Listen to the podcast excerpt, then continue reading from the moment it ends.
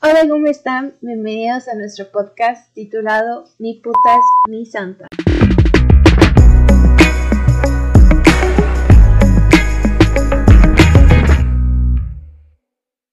El día de hoy tocaremos un tema titulado Las mujeres a la sombra de la historia. Mi compañera Vero nos dará una cita. Bueno, vamos a comenzar este podcast con una cita de Catalina Beltrán, uh, personaje del cual hablaremos un poquito más adelante. Y esta cita dice así, si eres una niña que piensa que matemáticas no es una opción, no va a ser fácil. Te vas a encontrar con machismo y discriminación, pero créeme, es lo más hermoso que puedes hacer con tu vida. Al final, todo vale la pena. Y pues con esto arrancamos este podcast. Eh, creo que está bastante interesante. Y bueno, eh, primero que nada, me presento, yo soy Vero, voy a ser la eh, moderadora de este podcast. Y también están mis amiguitas, Marcelene y Chandel. ¡Hooray! So, eh, vamos a ir viendo cómo se eh, desencadena todo esto. Primero, este, Mar nos va a hablar acerca del efecto Matilda. Y por el otro lado, Shan nos va a hablar del primo del mansplaining, el hip, el hip Yeah. So, amiguitas, ¿quién quiere darle primero? Yo le doy. okay. Pobres. Primero me gustaría empezar con el efecto Matilda. El efecto Matilda es algo que se da mucho en el área de las ciencias y es cuando se invalida o se ignora los conocimientos que da una mujer en el área de la ciencia. Y que mayormente estos, eh, estos logros se los llevan los hombres en lugar de, de ellas. Voilà. ¿Te imaginas qué habría pasado si Einstein hubiera nacido mujer? Pues que probablemente hoy no sabríamos quién es Einstein. Y es que los méritos de sus descubrimientos se los habría llevado algún compañero de investigación.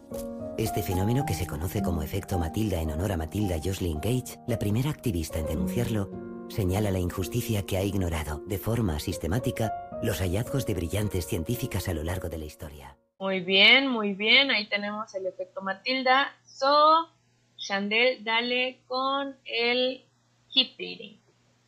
Ah, bueno, este término es básicamente hip beating. Es uh, un poco primo de mansplaining. Eh, básicamente trata de cuando una mujer expresa una idea o tiene una opinión y esta idea es robada por un hombre. Uh, pongamos un ejemplo. Eh, tú estás en un trabajo, tú estás en tu trabajo y están mm, en una reunión para contextualizar un poco y se te ocurre una idea, la, la presentas y llega un hombre y la repite, repite tu misma idea y en lugar de que esta idea sea reconocida como tuya, va a ser reconocida como de él y así de, de cierta manera es como se invisibiliza a las mujeres.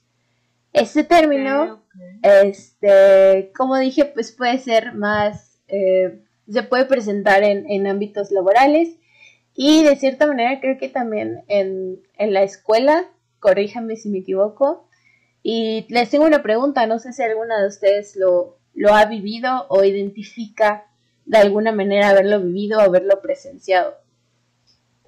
Yo lo he presenciado, a mí no, no me ha pasado, pero sí he visto que a otras personas, otras chicas, les han robado la idea y prefieren tomar la, la que pues la que presenta el, el, chico, ¿no? O sea, y le dan preferencia sobre todo. Sí, de hecho, creo que me ha pasado a mí como que en, relaciones cercanas, ya sea con familia, con parejas, etcétera, y definitivamente en la escuela. O sea, y no que no quiero saber, bueno, sí quiero saber, este, pues precisamente um, cómo batallar con ellos, ¿saben?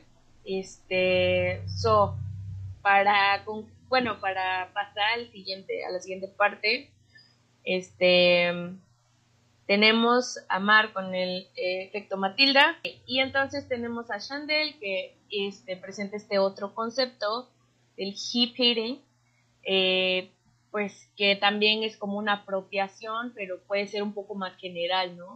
O sea, puede ser más en el trabajo, como dices, en la escuela, y pues creo que o lo hemos presenciado o pues nos ha pasado. Claro. Em, lo, con lo que vamos a seguir eh, va a ser, pues ya tenemos estos conceptos, vamos a ir ahora con Chandel, eh, que nos va a hablar un poco de una mujer relacionada con el ámbito de las artes, la cual eh, pues es una mujer que estuvo a la sombra de la historia en el ámbito de las artes. Bueno, eh, yo les traigo la historia de Anna Mozart, esta mujer que fue hermana mayor de Amadeus Mozart.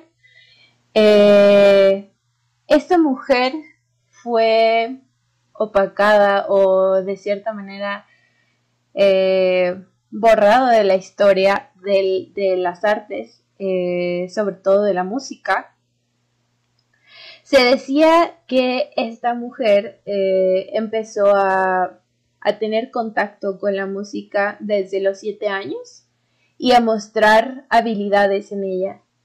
Eh, incluso su, su, padre, que notó que tenía este talento, decidió pues empezar a sacar provecho de ella, eh, bueno, de su talento.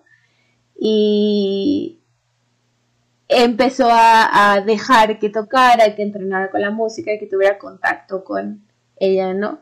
Y Anna Mozart este, mostró desde muy temprana edad ser una prodigio.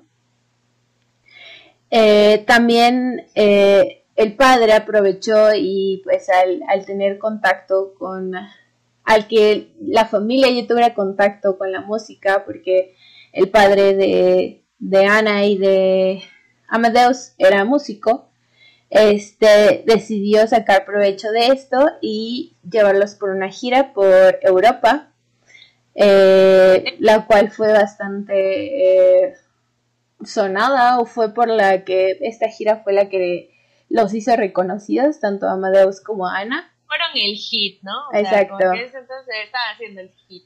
Exacto. Este, pero el problema es que eh, cuando Ana eh, llegó a la mayoría de edad en ese entonces, que eran como los 15, 16 años, que, se creía que era la edad suficiente para, para que una mujer se casara. Eh, en medio de esta gira, pues el padre de, de Ana decidió casarla. Y aquí fue cuando Ana eh, perdió todo contacto con la música. Entonces, eh, es en este momento en el que Ana eh, es borrada de la historia porque se sabe y muchos, eh, ¿cómo explicarlo? Historiador, historiadores comentan que eh, Ana incluso pudo llegar a haber sido mucho mejor que Amadeus y que no se conoce o no se tiene registro de ninguna de sus obras y que de cierta manera fue opacada bueno, de cierta manera el que se reconoció hasta este momento ha sido Amadeus, que es el único que conocemos. O por lo menos... Sí, eh, ¿no? sí exacto.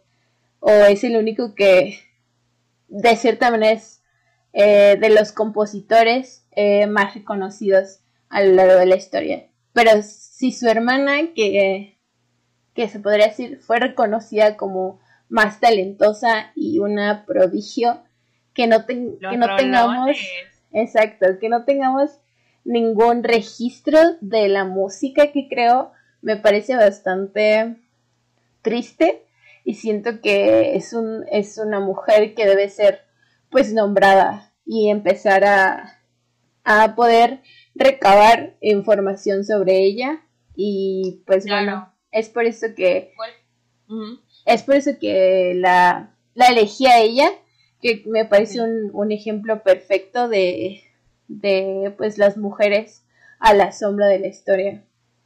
No, pues sí, o sea, imagínate la sombra del hermano. Marta, ¿qué piensas? Hay, hay algo que me llama muchísimo la atención y justamente es que hayas dicho que se casó a la edad de 16 años. Sí, tal vez un poco más joven, no, no sabría era una niña. Sí, sí. Era una niña y, y eso fue una. Y otra que no hay registro de sus, de sus piezas es como impactante porque es como si nunca hubiera existido. Te juro que si antes me hubieran hablado de ella, yo hubiera pensado que es una broma o algo así. Hasta hoy fue que eh, la conocí. Y que nos enteramos que tenía familia, amor. Claro, una hermana, sí. O sea, más de una hermana, o sea, como que no te imaginas esa, esa parte de, pues, de, la música que nos estamos perdiendo y además, pues como dices, ¿no? O sea, el casarse muy chica y todo eso está bastante fuerte bueno para, para nuestros para nuestros tiempos sí exacto y creo que como ella pudo pudo pudo haber habido demasiadas otras mujeres o hay porque quieran o no en la actualidad sigue habiendo un borrado de mujeres enorme y es de cierta manera indignante. Y yo nada más creo que tengo que agregar aquí que nuestra manera eh, de resistir a esto o, nosotras como mujeres, lo que podemos hacer es darle más visibilidad o darnos más visibilidad entre nosotras, pues para que no se, no se nos borre o para que no sigamos a la sombra, ¿saben? No sé qué piensan todos esos proyectos, ¿no? Esos proyectos que, que muchas veces se ven opacados por otras cosas, eh, por ejemplo... Por los hombres. claro, esto me recuerda, por ejemplo, hace un año, cuando se hizo el Día Sin Mujeres, ¿no? Y que, que bien no es como, eh, por ejemplo, un logro científico o algo así, pero fue un movimiento del feminismo, ¿no? Y que los hombres eh, trataron de, tener protagonismo en ese día diciendo que ellos también iban a ser un día sin hombres y que, y que la sociedad no era nada sin ellos, ¿no? O sea, tratar de enfocar todo en ellos. Creo que Como siempre el protagonismo de, de los hombres, claro. Me refiero a que sería bueno como entre nosotras darle luz a todos los proyectos, ¿no? Independientemente de qué dominio sean. Sí, claro. Creo que, amigas, tenemos una buena, una buena, este, plataforma aquí para, pues, para hacer visibles estos casos, ¿no? O sea, las cosas de las que a lo mejor sí se habla, pero no se habla tanto, y pues, está chido. Ay, no, amigas, ya, estamos desviando un poquito. bueno, una, un pequeño intermedio, recordemos que, este, bueno, les recuerdo a nuestros eh, seguidores que vamos a estar usando una palabra para, este, pues, como que parar el tiempo entre que estamos hablando de un tema u otro, este, que no estamos viendo de tiempo, y esa palabra va a ser tampon, así que si la escuchan, no se vayan a asustar, amigas, acuérdense ustedes dos, Marshan, que vamos a estar escuchando esa, esa palabra para que no se vayan a sacar de onda. So, ya hablamos entonces de Ana Mozart y ahora por el otro lado tenemos a Mark con algo más relacionado a las ciencias. Creo que es a la biología y pues a los cromosomas, ¿no? Que tanto nos enseñan en la primaria, prepa, ya no me acuerdo. Pero vas más. Ok. Uh, bueno, en mi caso, a mí me llamó muchísimo la atención esta área también, como dices, de la biología y también de la, de la medicina, porque también tiene que ver mucho con ello. Y la mujer que hoy presento es Nettie Stevens. Y hizo una investigación en insectos y su propósito era descubrir eh, la, los genes y los cromosomas. Bueno, ella eh, descubrió eh, los cromosomas X y Y. Eh, en su tiempo fue huge, ¿no? bueno, muy normalizado, ¿no? Ahorita ya tenemos como más avances, sí, sí, sí. Y bueno, para mala suerte de, de Nettie Stevens, al mismo tiempo de que ella publicó eh, su estudio, eh, surgió aquí este hombre que quiso llevarse el protagonismo que se llamaba Edmund Wilson. Eh, y para desgracia de Nettie Stevens, la revista Science terminó publicando el estudio de Edmund Wilson y ella la dejaron de lado, siendo que pues ella fue la que descubrió esto, ¿no? Simplemente Edmund Wilson fue como Un, observador y quien ganó eh, la competencia de ver quién, a quién reconocían, Y hasta la fecha, bueno, eh, Edmund Wilson es quien es considerado como el autor de, ¿no? Sí, igual que pues esta, esta chica, ¿no? Ana Mozart, este, que uno, o sea, otra vez, ¿no? O sea, si no te pones a investigar, pues no cuenta. Claro. Y así mm. como, y así como eh, eh, estas dos eh, chicas, tal vez muchas ni siquiera se conocen o nunca se conocieron, ¿entiendes? Su conocimiento fue callado y hasta la fecha no, no sabemos quiénes son ni qué hicieron. Claro. Y un truco que se llevan los hombres. Pero repito, amixes, o sea, ahorita ya las estamos, las estamos conociendo, las estamos nombrando.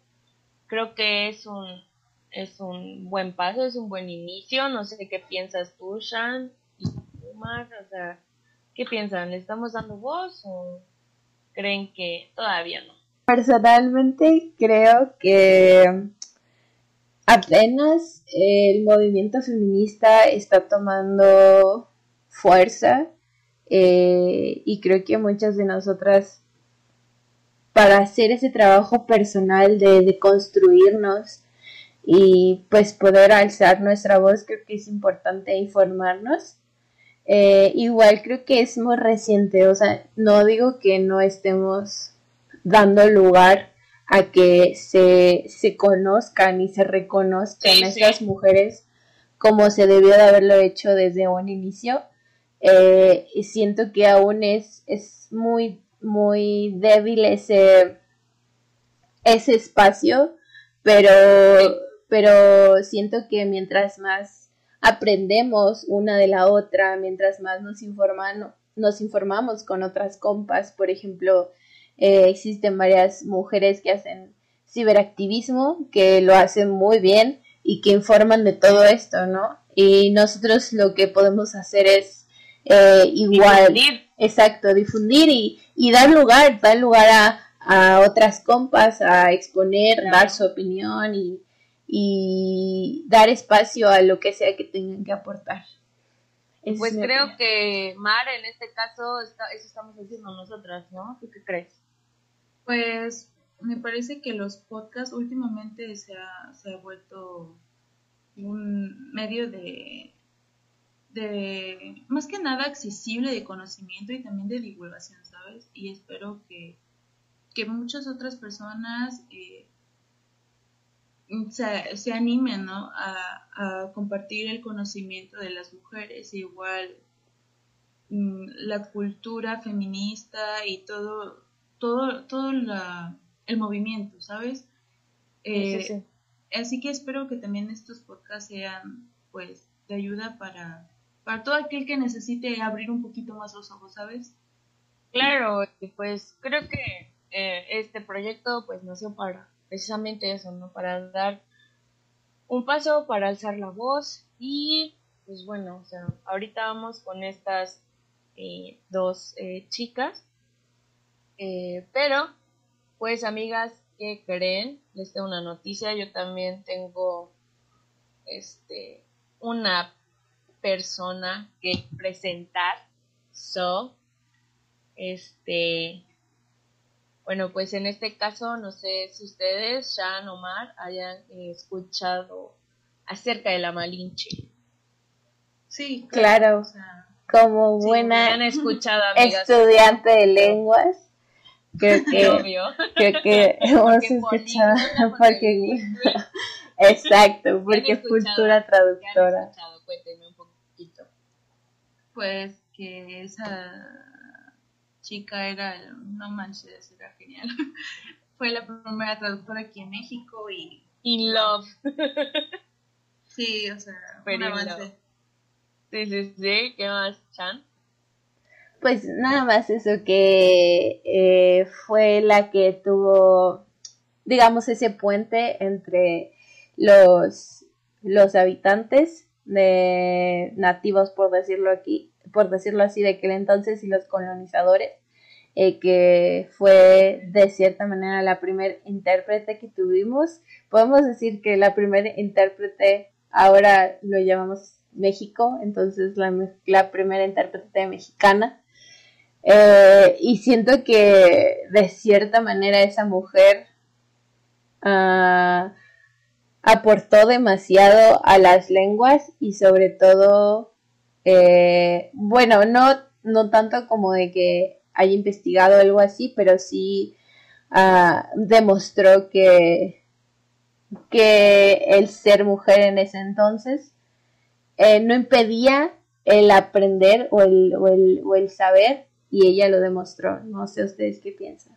Fue como un logro empírico, creo yo, ¿no? Ah, no. Este, pues digo, en aquel tiempo era que ella ya pues rodeada de todas estas personas que hablaban otra lengua y que como quiera ella se tuvo que aventar, ¿no? A, a aprenderlo sola. Muy sí, bien, totalmente de acuerdo. bien. No sé, amiga, ¿qué nos tienes? Pues les tengo un chisme, la neta, ¿no? Este, bueno, pues eh, ustedes que me conocen, los demás no, los que me escuchan, sufrí mucho en la experiencia recepcional, pero esa es otra historia. Y pues básicamente me sentí bastante inspirada por, por este personaje, ¿no? ¿Quién es la Malinche? O sea, o quién es Malinche más bien. Este, si vienes aquí a México y preguntas por la Malinche, algunos no van a saber, algunos sí van a saber, algunos la van a odiar, algunos le van a decir, ah, sí, la he escuchado, pero pues ni al caso. Y pues les vengo a contar que ella era prácticamente una princesa allá en los años 1500. Este, después del descubrimiento de América, sabemos que pues, Cortés vino con el afán de, pues no al principio no de, de, de conquistar, pero sí de empezar a colonizar. So, este, después se le metió la idea, lo que quieras, bla, bla, pero el caso aquí es que esta chica, eh, pues tenía, tuvo una vida bastante fuerte. Eh, su mamá la vendió como a los 10 años, 11 años, o sea, muy, muy chica. Este, entonces, pues bueno, o sea, tuvo una vida así súper movida. Ella era eh, de Coatzacoalcos, lo que es ahora Coatzacoalcos más o menos, y ahí se hablaba el Popoluca, pero entonces, eh, estando en Coatzacoalcos, su ubicación eh, del reino o de la cultura Popoluca, por así decirlo, colindaba con el reino, este, con el reino mexica, y de esta manera, eh, pues ella pues hablaba este, Popoluca y hablaba náhuatl, que era el, el, este, el idioma del el reino mexica, ¿ok? So, eh, a esta chica la venden, la venden muy chiquita, la trafican y unas eh, personas de, ¿cómo se llama?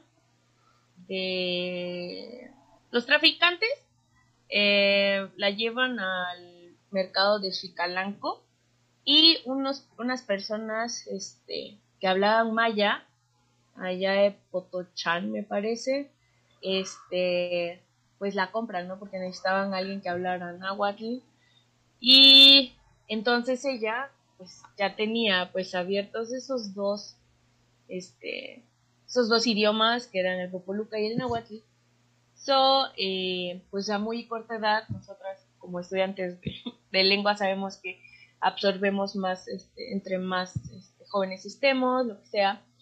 So, esta chica, eh, Malinali, se llamaba Malinali, no se llamaba Malinche. So, eh, ella empieza a aprender maya y pues este, sirve de intérprete del maya al náhuatl para pues ayudar a estas personas eh, de Potochán para comunicarse con el reino mexica, etcétera, etcétera, etcétera. Y ahí es donde cae este Hernán, ¿no? Entonces Hernán, este, ella, pues, eh, al ver que no se pueden comunicar con su con su intérprete que nada más hablaba mexica cuando llegaron este, los, los mexicas, que nada más hablaba, perdón, este, eh, maya, cuando llegaron los, los, este, los mexicas, pues obviamente los mayas hablaban náhuatl y ellos, los españoles, solo tenían un eh, traductor o un intérprete del maya, so, pues no entendían ni un carajo, ¿no? Entonces esta Malina Lee se para, le ayuda a traducir del náhuatl al maya que sabía el, el intérprete llamado Jerónimo y Jerónimo le traduce del maya al español a Cortés y pues ahí poco a poco Malina Lee empieza a aprender este entonces español o sea primero Popoluca era monolingüe ahí después aprendió náhuatl ya era bilingüe. Después aprende maya cuando es este pues eh, entonces es trilingüe y entonces cuando empiezas a, aprender español sin que nadie supiera ¿eh? ya se vuelve políglota.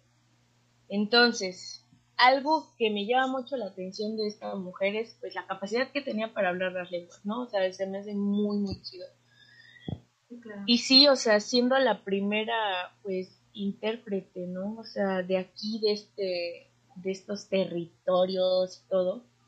Pero además, ¿cómo le arrebata la identidad de pasar de Malinali a la Malinche? Amigas, ¿ustedes han escuchado acerca del malinchismo? Sí, un poco. A ver, ¿qué me pueden decir del malinchismo? Ah, pues es el término que normalmente se usa ah, para cuando una persona de cierta manera niega su cultura, en este caso la cultura mexicana o sus raíces eh, mexicanas. Eh, y yo, yo usualmente la he escuchado que la usan con los Whitexicans porque son los que más reniegan de su cultura, porque pues Whitexicans, ¿no? Eh, porque Whitexicans. Exacto. Pues sí, es, es, es donde lo he escuchado. ¿Alguna otra idea? Ajá, También es la preferencia por pues la cultura de otro país, ¿no? O incluso como personas de otro país. Y como que ponerlos sobre, o sea, como de, ay, ellos son mejores que yo porque... Claro, sí. Primer mundistas. Ah, cosas así, ¿no? Bueno, pues les comento, amigas, que esto no existía antes, ¿saben? Eh, este término empezó a usarse ya en los 1900 me parece, o 1800, ah, no me acuerdo bien. Fue usado por primera vez el término malinchismo o malinchista en el laberinto de la soledad de Octavio Paz. Y entonces este cuate pues empieza a escribir acerca del malinchismo, empieza a explicar este que, que cómo comienza este este movimiento o este esta idea de que las personas eh, prefieren a otras culturas sobre las propias. Y de ahí se agarraron, o sea, empezaron a decir Malinche, a, Malinali, pero esto ¿por qué? Porque a Malinali y a Cortés, nos regresamos un poquito, este Malinali y a Cortés se les veía muy unidos, ¿sí? O sea, independientemente de que tuvieran sus que veres, ¿no? Eso ya lo sabemos, pero, o sea, enfoquémonos en, en lo demás. Este, a Malinali, eh, como la veían juntos siempre con Cortés, cuando los veían juntos decían Malinche, ¿no? O bueno, Malinchi, que era señor de Malinali, o sea, como el dueño de Malinali, por así decirlo. Y como Pero, si fuera suya, ¿no? ándale, ándale. Ajá, como que su patrón, su dueño, su, propiedad. su propiedad, ándale, exactamente. Entonces los, eh, los españoles no podían eh, pronunciar el sin, T-Z-I-N, y entonces lo pronunciaban che. So ahí está Malinche. Pero el término malintzin o malinche era referido a Cortés, no era referido a Malinali. O sea, cuando yo me enteré fue como de. O sea, le estaban haciendo malicia no a la mujer, sino a Cortés. O sea, estamos bien tontos, o sea, qué pedo. Pero bueno, el caso es que eh, hubo muchas críticas antes de, de este este trabajo de Octavio Paz de la Verita de la Soledad, no había como que esta, um, esta cultura agresiva contra de Malinali, se le veía como una señora bastante importante, se le da un poco más su lugar, pero sorpresa comenzó este, comenzaron todos estos movimientos políticos eh, y pues empezaron a irse en contra de esta de esta de Malinali, que porque vendió al país, que porque vendió a la gente, que porque ella pudo hacer otras cosas, etcétera y pues bueno, o sea, una historia súper complicada, una historia muy polarizada y pues en la que de nuevo se le quita pues la identidad a las mujeres, ¿no? O sea, qué es lo que estamos tratando aquí, de verdad, o sea, es muy o sea, me asombra y no me asombra, pero pues está muy gacho, ¿no? O sea, como hablábamos de estas, pues de estas otras chicas, o sea, está muy feo que tengan que pasar estas cosas, ¿no? O sea, que tengamos que... Uh, ser borradas de la historia. Exactamente, o sea, ¿por qué tienen que agarrarse el crédito o por qué nos tienen que manchar con cosas que son suyas, ¿sabes? O sea, los errores siempre son culpa de la mujer, ¿no? Sí, Pero a los acertijos, los, los, este, los aciertos, perdón. Los que descubren este cualquier cosa, los inventores, los genios, siempre van a ser los hombres. Sí, o sea. Sí, estoy totalmente de acuerdo. No, eso... Ajá, sí, sí. eso no es nada, o sea, lo peor es que sigue pasando, o sea, incluso hoy sigue pasando. Sí, sigue habiendo un borrado de mujeres increíble.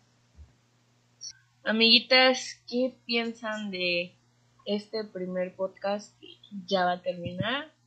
Para, para amarrar bien el tamal y que se ponga a ser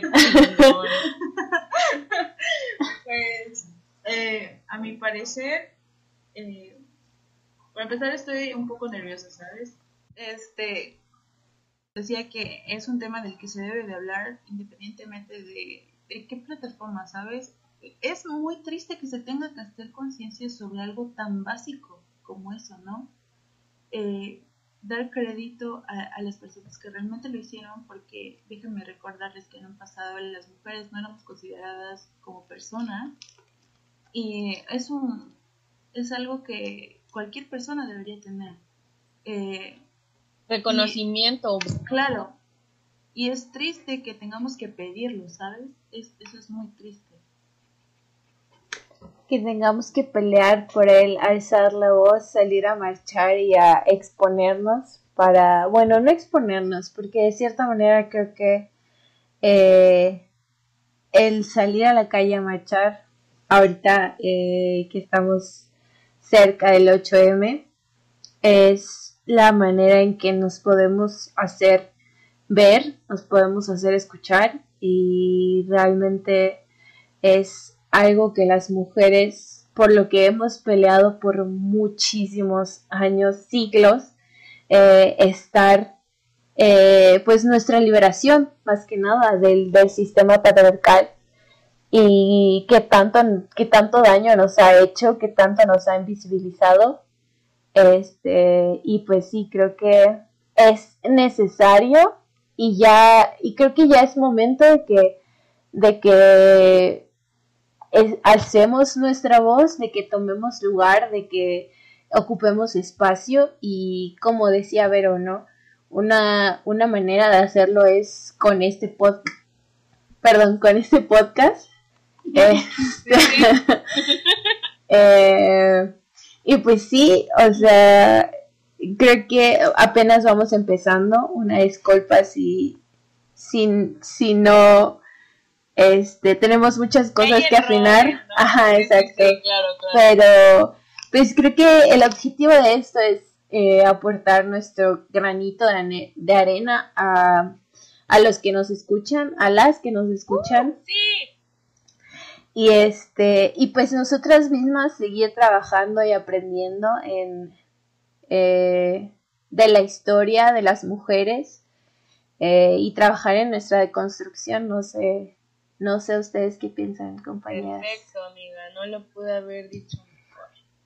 Y bueno, eh, bueno, voy a hablar un poquitito ya para terminar de Catalina Beltrán, la chica con la que empezamos la cita. Ella fue egresada de la Facultad de Ciencias de UNAM yo creo, no sé, amigas, qué opinan, pero me gustaría hacer un podcast especialmente de las mujeres eh, de la ciencia, las mujeres mexicanas. Ajá, la sombra de la historia de México. ¿Qué les parece? Estaría perfecto. Sí, está muy chido, ¿no? Sí. Bueno, pues esta chica, Catalina Beltrán, les decía, egresada de la Facultad de, de Ciencias de la UNAM, este, desarrolló un modelo único y exitoso de cobranza basada en serie de tiempo y procesos estocásticos. No sé muy bien qué es eso, lo voy a investigar, pero ahí sí. Este, y también algo, algo, algo que, me, que me encanta, este, denme un minuto porque tengo un meme muy bueno para cerrar. Hay un meme que me encantó, que al parecer lo publicó una tal Patti Vieja Fea o Vieja Arroba Patti Buena Onda en Twitter y dice, entre comillas, ¿no? Ahora resulta que todas las acosaron y abusaron. Y entonces la chica pone, mm, pues, este, sí, Juan, por eso estamos hasta la madre, ¿cómo la ves? creo que ahí resume mucho también parte de, este, de, este, de este tema que estamos abordando, porque pues sí, o sea, queridos, ya estamos hartas, ¿no? O sea, ya basta, ya, no hay que normalizar, o sea, hay que deconstruir, como dices tú, o sea, ya estuvo bueno, ¿no? Y pues aportar nada más, amigas. Sí, Nos despedimos, seguimos. Eh, yo tengo, de hecho, tengo un libro que quiero recomendar que descubrí eh, haciendo la investigación para este, para este podcast. Pero eh, no sé si quieren hacer comentarios finales en lo que lo encuentro. Eh, ah, pues creo que me gustó mucho el meme de, mm, este, pues sí, Juan, por eso estamos hasta la madre como ves. Entonces me encantó. Este, eh, yo, yo estoy eh, emocionada por el día de mañana. Mañana es el 8M y yo también. Me encantaría, me encantaría ver.